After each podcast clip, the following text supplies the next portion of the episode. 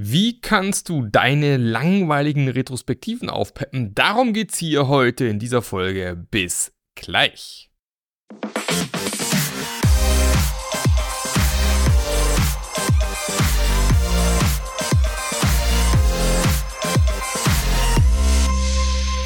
Hallo und herzlich willkommen zu einer neuen Episode vom Scrum Master Journey Podcast. Der Podcast, der dir zeigt, wie du zu einem erfolgreichen und gefragten Scrum Master wirst. Und heute geht es um das Thema Retrospektiven und das nicht ohne Grund. Tatsächlich haben wir jetzt, ich nehme mir auf, am 23. Januar und am 27. Januar 2014, also vor ziemlich genau zehn Jahren, ist mein erstes Buch erschienen, und zwar Retrospektiven in der Praxis. Vielleicht hast du es schon mal gesehen, gelesen, gehört, was auch immer. Ähm, wenn nicht, dann wird es höchste Zeit. ähm, leider ein völlig überhaltetes Kapitel zum Thema verteilte Retros drin, Tools genannt, die es gar nicht mehr gibt. Aber egal. Ich habe gedacht, nach zehn Jahren muss ich mal wieder ein kleines Update zum Thema Retro machen. Ich habe da ein bisschen in dem Buch geschmökert und ähm, bin selber manchmal überrascht, was ich da alles geschrieben habe. Man erinnert sich manchmal gar nicht mehr so richtig, was da so alles drin steht, was man sich alles ausgedacht hat. Und dachte ich, nimm mal so ein paar kleine Impulse mit, um äh, dir einfach dabei zu helfen, vielleicht mal die Retros anders zu machen als sonst und vielleicht ein bisschen die Langeweile aus den Retros rauszupusten. Genau, darum geht's. Und ähm, ich habe hier ein paar kleine Beispiele mitgebracht. Und Wichtig ist mir aber nochmal ganz zu Anfang. Ich werde nie vergessen, es war, glaube ich, 2012. Da habe ich auf einer Konferenz in Polen, in Krakau, einen Vortrag gehalten auf der Agile Central Europe. Jetzt heißt es nur AceConf. Und äh, zum Thema, wie man seine Retros eben äh, aufpeppen kann. Und hatte ganz, ganz viele abgefahrene Ideen. Und hinterher kam dann der Bob Marshall auf mich zu, ein relativ bekannter agiler Coach in, in England, in den UK und meine zu mir, Marc, das ist toll, was du da beschrieben hast, aber you're only doing the wrong thing righter. Du machst nur das Falsche richtiger. Und da ist mir eine kleine Lampe im Kopf angegangen, so auf die Art, naja, wenn deine Retros keinen Effekt haben und du im Endeffekt Retros um Retros und Retros machst und nichts ändert sich, dann kannst du dir lauter fancy Shit ausdenken, wird dir halt trotzdem nicht helfen. Deswegen ist es umso wichtiger darauf zu achten, dass deine Retros auch wirklich einen Effekt haben.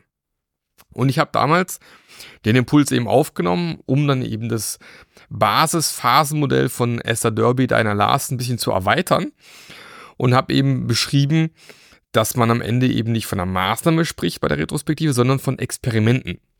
Das heißt, Du bist in einer komplexen, adaptiven Umgebung. Du kannst ja gar nicht wissen, ob deine Maßnahme den gewünschten Effekt haben wird. Deswegen macht es auch keinen Sinn, das Ganze Maßnahme zu nennen. Es ist am Ende nichts anderes wie ein Experiment.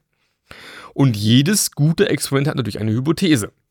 Das heißt, du stellst am Ende deiner Retrospektiven immer Experimente auf, am besten nicht mehr als drei, am besten weniger. Ein bis zwei sind meistens völlig ausreichend, weil das auch das ein erfolgsversprechende Taktik ist, nicht zu viele Dinge auf einmal zu machen. Und packst deine Hypothese mit dazu. Mach mal ein ganz simples Beispiel. Nehmen wir an, der Paul kommt immer zu spät zum Daily, ist um 9 Uhr, Paul ist immer zu spät. Dann könnte man sagen, gut, Experiment ist ganz einfach. Wir schieben unser Daily auf 10 Uhr. Hypothese ist, der Paul ist ab sofort mit dabei. So, zwei Wochen später, nächste Retro, jetzt gucken wir uns das Ganze an und stellen fest, äh, nee. Wir haben zwar die Retro auf 10 Uhr gepackt, aber der Paul ist immer noch nicht dabei. Also ganz wichtig sozusagen in der nächsten, nicht sozusagen, sondern in der nächsten Retro. Das erste, was ich mache, zumindest nach Set the Stage, also nach äh, die Bühne bereiten, ist zu überprüfen, haben wir die Experimente vom letzten Mal durchgeführt? In dem Fall ja, Retros auf 10 Uhr gelegt worden. Hypothese war, Paul ist mit dabei. Ist das jetzt so? Nee, ist es nicht. Da macht es eben keinen Sinn, wieder Daten zu sammeln und zu überlegen, was lief gut, was lief schlecht, beispielsweise oder eine Timeline oder ein Mehrzeit klärt, was auch immer zu machen, sondern dann ist viel wichtiger zu überlegen, hm, unser erstes Experiment, den Paul in die, ins Daily reinzubekommen, hat nicht funktioniert. Vielleicht sollten wir noch mal ein bisschen genauer nachforschen, was könnten die Ursachen dafür sein und uns ein neues Experiment überlegen. Das heißt, ich bleibe an diesem Problem dran, bis es wirklich gelöst ist. Und dadurch erhält eine Retrospektive auch wieder mehr Sinn. Ja, also immer am Ende der Retro Experiment plus Hypothese definieren, am Anfang der Retro überprüfen, ist es durchgeführt worden und wenn ja, hatte es den gewünschten Effekt und wenn nein, was können wir neue Experimente starten oder eben, was können wir tun, um unser Experiment überhaupt mal auf den Weg zu bringen, weil wir es vielleicht gar nicht gemacht haben, was ja auch oft genug vorkommt. Und dann kriegt ein Retro viel, viel mehr Bums hinten dran, weil du nicht dauernd irgendwie von vorne anfängst, sondern auch mal an den Dingen dran bleibst, die du mal beschlossen hattest. Und jetzt kann es halt solche sein, dass dem Paul halt die Dailies total langweilig sind oder er Zeitverschwendung sieht, da muss man die vielleicht umgestalten, also muss man neue Experimente eben ausprobieren. Und das mit dem Hinterkopf behalten, sollte man in seine Retros immer einbauen, dass man Hypothese mit Experiment verknüpft, weil nur so hat sie am Ende auch einen echten Effekt. Und dann können wir in die lustigeren Sachen einsteigen. Und ein Retro-Format, was ich mir auch 2012 ausgedacht habe, damals habe ich eine Anfrage bekommen, da war ich noch nebenher selbstständig, von einem relativ bekannten Antivirenhersteller am Bodensee. Die wollten eine große eintägige Retrospektive machen und haben mich damals engagiert. Dachte ich, okay, mach ich doch was ganz Geniales. Es ist ja, in dem Jahr war die EM 2012. Ich glaube in Polen und, und äh, Ukraine, wenn mir nicht irre, irgendwie sowas. Und dachte, warum nicht eine Fußball-Retrospektive machen? Und aus dieser Fußball-Retrospektive ist nachher ein, ganzes, äh, ein ganzer Blumenstrauß an neuen Retro-Ideen entstanden. Ich nenne es dann immer Metapher-Retrospektiven. Und die Idee von Metapher-Retrospektiven wie der Fußball-Retrospektive ist eben, komplett den normalen Sprachgebrauch zu verlassen oder Sprachumgebung zu verlassen und eben mit Sprachen aus der jeweiligen Metapher zu arbeiten. Also, man geht hin, machen wir ein Beispiel von der Fußballretrospektive im ersten Schritt und sammelt erstmal auf einer Flipchart Fußballbegriffe. Alles, was dir zum Thema Fußball einfällt. Von der Blutgrätsche bis zum Tor, zum Schiedsrichter, dem Trainer, Spielzüge, Sturm, Mittelfeld, was auch immer. Da fallen immer relativ viele Sachen ein. Witzigerweise kommt der Ball immer relativ spät, ähm, wenn man diese Abfrage macht. Und dann versucht man eben diese Wording, dieses Wording auch zu nutzen, wenn man jetzt den letzten Sprint beispielsweise beschreibt. Also in der Regel geht man iterationsweise vor oder sprintweise vor. Und die Idee ist dann quasi den letzten Sprint in Form eines Live-Tickers zu beschreiben. Also nehmen wir an, ihr kennt es vielleicht auch. Du hast, äh, kannst ja online oft Fußballspiele oder auch andere Sportveranstaltungen mit dem Live-Ticker verfolgen. Und überleg dir einfach mal, was war in übertragenen Sinne in Minute 9 im letzten Sprint sozusagen. Na, du musst die zwei Wochen auf diese 90 Minuten natürlich dann runtermappen. Und versuch mal die Situation, die passiert ist, sozusagen in Form der Fußballsprache zu beschreiben. Also keine Ahnung, kurz vor Ende gab es eine blutige, äh, eine Blutgrätsche von unserem äh, Product Owner, sodass wir eben das Tor nicht verwandeln konnten. Das Tor wäre dann irgendwie ein Feature, was fertig geworden wäre, beispielsweise. Oder in der 35 Minute wurden uns fünf Spieler vom Feld genommen. Wir mussten danach mit sechs Spielern weiterspielen oder so, ne? Ja, also fallen einem wunderbare Sachen ein und es gibt auch eine Menge Lacher im Endeffekt.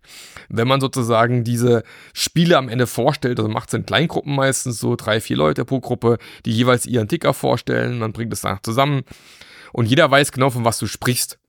Und durch die Metapher bekommst du so ein bisschen Abstand eben zur, zur Realität und wirst zum Teil auch ein bisschen kreativer, weil der nächste Schritt ist natürlich, na, wie ich glaube Helmut Schön gesagt hat, nach dem Spiel ist vor dem Spiel. Jetzt geht's in die Spielanalyse. Okay, was ist passiert im letzten Spiel? Und was können wir tun, um eben im nächsten Spiel einen besseren Job zu machen? Auch da wieder in der Fußballsprache diskutieren. Und dann zum guter Letzt, ganz zum Schluss, wird die Metapher wieder übertragen in die reale Welt und man überträgt quasi die, die Maßnahmen, die man eben definiert hat, in der Fußballsprache wieder in die, zurück in die normale Sprache rein. Und es ist ein riesen Kreativitätsbooster, weil Dinge vielleicht hochkommen, die man vielleicht noch nie ausprobiert hatte und die man noch nie gesehen hatte. Und es klappt eben auch mit einer Orchesterretrospektive, mit einer Küchenretrospektive, mit einer, äh, was haben wir noch gemacht? Genau, eine Piratenretrospektive. Äh, liebe Grüße an die Gitte an der Stelle. Ähm, Piratenretrospektive ist auch so ein lustiges Thema. Auch da Piratenbegriffe sammeln und dann geht es darum, ähm, sich sozusagen die drei Phasen eines typischen Piratenzugs, äh, Feldzugs zu überlegen. Also die Planung des, äh, des Feldzugs, also kann man mit dem Sprintplanning quasi vergleichen, der eigentliche Angriff auf ein Schiff, das man angreifen wollte, wie ist der gelaufen, ähm, dann eben welche Schätze konnte man heben mitnehmen, das wären sozusagen die Features im übertragenen Sinne und ähm, genau, und dann kann man am Ende dann auch nochmal die, die Fahrt zurück und man sitzt am Lagerfeuer und diskutiert, wie ist der Beutezug im Endeffekt gelaufen. Und auch das entsprechend der Piratensprache. Habe ich meinen ganzen Raum dekoriert mit Piratendekoration, äh, war sehr lustig. Äh, braucht natürlich eine gewisse Reife vielleicht auch vom Team. Würde ich jetzt nicht als allererste Retro in einem Team ausprobieren, aber ist mal eine lustige Idee. Kann man mal machen. Und so gibt es eben ganz, ganz viele Metaphern. Unter anderem auch in meinem Buch mit drinne. Also wer da mal Lust hat reinzuschauen, ähm, Retrospektiven in der Praxis, gibt es noch ein paar andere Beispiele für Metaphern. Ich glaube, Zugretro habe ich noch gehabt, irgendwie, wo man so eine Reise beschreibt oder so, ne? Genau. Ähm, ein anderes schönes äh, Retro-Format, was ich äh, sehr gerne gemacht habe, äh, letzter Zeit nicht mehr so häufig, weil es online sehr viel schwieriger ist, eine Glückskeks-Retrospektive. Und es, glaube ich, war der, ich glaube, Adam Weisbart, glaube ich, nee, so hieß er nicht. Doch, Weisbart hieß er mit Nachnamen, aber Vornamen weiß ich nicht mehr sicher. Und dem habe ich die Idee damals geklaut gehabt. Ich habe mir dann von ihm tatsächlich auch Glückskekse aus den USA schicken lassen für ein Heidengeld. Man kann aber tatsächlich auch mit in, in Deutschland sich Glückskekse quasi produzieren lassen wo solche ähm, Fragen oder Reflexionen oder Sprüche mit eingebacken werden. Man kann theoretisch auch eigene Glückskekse backen, geht auch nicht so schwierig, habe ich auch mal ein Rezept gefunden online, wo du einen Glückskeks dann selber faltest und einen Zettel reinmachst, geht auch. Und die Idee ist quasi auf diesen äh, Glückskeks-Sprüchen Sachen drauf zu haben wie, ähm, wie hat dir das Scrum Master am letzten Sprint geholfen? Was war die größte Herausforderung, die du im letzten Sprint gemeistert hast? Ähm, was hätte, keine Ahnung, also solche, solche reflektierenden Fragen und Sprüche, am besten offene Fragen, keine, keine Ja-Nein-Antworten, keine geschlossenen Fragen ähm, machen. Und dann öffnet quasi jeder sich seinen Glückskeks, bekommt die Frage und kann entsprechend über diese Frage reflektieren und mit den anderen ins Gespräch gehen. Also mal ein ganz anderer Weg. Ähm, man kombiniert natürlich auch Überraschung und Essen in der Retro. Essen ist immer eine gute Sache. Und wie gesagt, man kann sich online, kannst du gerne mal gucken, ähm, vielleicht finde ich auch spontan einen Link.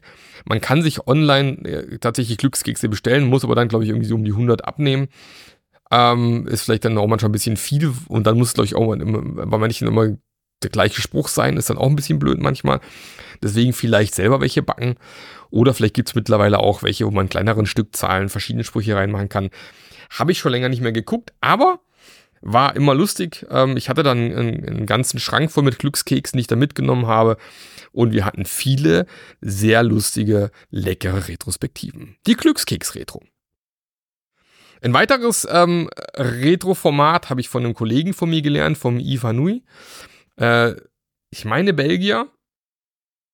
Und der hat gesagt, hm, manchmal hat man auch das Problem, dass Leute sagen, oh, come on, schon wieder eine Retro, schon wieder dummes Schwätzen, passiert da eh nichts. Also warum nicht mal eine sogenannte Arbeitsretrospektive zu machen? Also warum nicht die Zeit, die man sowieso geblockt hat, 90 Minuten meistens, ja, nutzen, um Dinge direkt umzusetzen? Also statt zu diskutieren, Dinge umzusetzen. Also man gibt den Leuten in der Regel fünf Minuten Zeit zu überlegen, was ist vielleicht etwas, was vielleicht schon länger gestört hat, was vielleicht auch äh, im Kopf schon länger sitzt, wo man nie Zeit hatte, es anzugehen dass man am besten natürlich in den 90 Minuten tatsächlich auch lösen könnte oder zumindest damit anfangen könnte zu lösen. Dann schreibt jeder ein, maximal zwei Ideen auf und pitcht das Ganze. Und die Idee quasi mit dem größten Potenzial, es können auch zwei, drei Ideen parallel sein, bilden sich dann kleine Krüppchen und dann nutzt man die restliche Zeit der Retrospektive, um diese Idee direkt umzusetzen. Keine Ahnung, vielleicht habt ihr schon ewig Datenbankprobleme und die, ähm, es dauert immer total lang, irgendwie Abfragen zu starten. Vielleicht nutzt man einfach die Zeit, jetzt mal einen Blick drauf zu werfen, wie man denn die Datenbankstatements optimieren kann, beispielsweise. Ja, und wenn man feststellt, hey, das macht richtig Spaß und wir haben die Performance schon richtig da oben, lassen wir nach der Retro weitermachen das Ding einfach zu Ende bringen. Habe ich auch schon erlebt. Also nutzt doch einfach mal die Zeit der Retrospektive, um direkt Dinge anzugehen, direkt Dinge zu verbessern und nicht erst zu diskutieren und an die Wand zu hängen. Arbeitsretrospektive. Eine weitere Idee. Und ähm, vielleicht last but not least, ähm, auch ein schönes Format, die Speed Retro. Warum muss die Retro jedes Mal 60, 90, 120 Minuten dauern? Mach doch mal ein explizites Speed Retro. 15 Minuten. Ist so ein bisschen, äh, geht in die Richtung von der Arbeitsretro, bloß dass du es nachher nicht umsetzt, sondern wo du einfach direkt reingehst und sagst, Jungs und Mädels, was hat schon lange genervt, was sind eure Ideen, was wir besser machen können und dann sammelt er direkt sozusagen die letzte Phase, ne, was man sonst in der Phase als letztes machen würde, hier Experimente und Hypothese definieren. Einfach Vorschläge machen, das, das, das, das, das, sollten wir dringend mal ändern, verbessern, machen, weil viele Leute haben einfach schon Ideen im Hinterkopf, die müssen gar nicht immer herangeführt werden über so einen längeren, längeren Prozess mit Daten sammeln, Einsichten gewinnen und so weiter und so fort. Manchmal ist es auch, sind es auch die kleinen Sachen, einfach direkt loslegen, Dinge definieren, Verantwortliche definieren und dann hast du quasi nach 15 Minuten deine Retro abgeschlossen. Alle können zurück zur Arbeit, freuen sich vielleicht auch irgendwie, dass jetzt 45 oder 90 Minuten irgendwie an Zeit gewonnen haben, wo sie jetzt keiner nervt mit anderen Meetings. Ist natürlich kein Format, das man ständig machen kann, aber mal zur Abwechslung, warum nicht? Genau.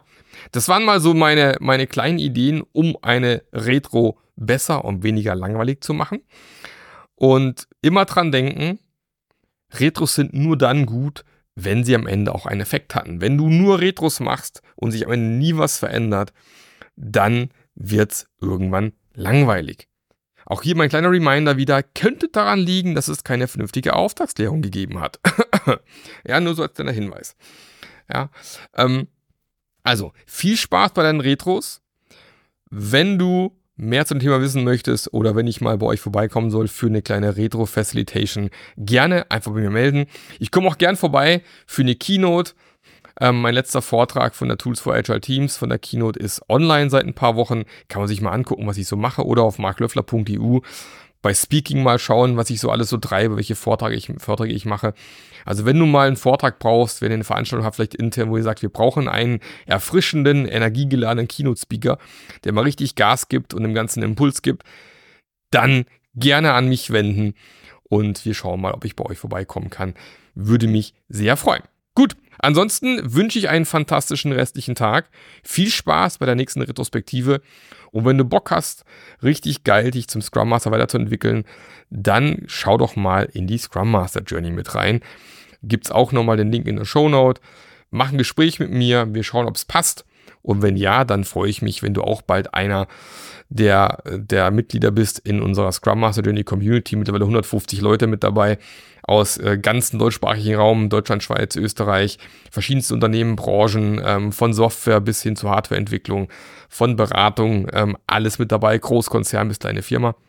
Und wenn du auch Bock hast und keine Lust mehr hast, allein in deinem Büro zu sitzen, als einziger Scrum Master vielleicht und einfach mal Kontakt suchst zu einer Community, dann ist das sicher was für dich, weil auch da wird dir geholfen, zum erfolgreichen, gefragten Scrum Master zu werden. Sehr schön. Dann dir noch eine schöne Woche. Bis nächste Woche der mag. Der Podcast hat dir gefallen? Dann sorge auch du für eine agilere Welt und unterstütze diesen Podcast mit deiner 5-Sterne-Bewertung auf iTunes. Und für mehr Informationen besuche www.marklöffler.eu. Bis zum nächsten Mal.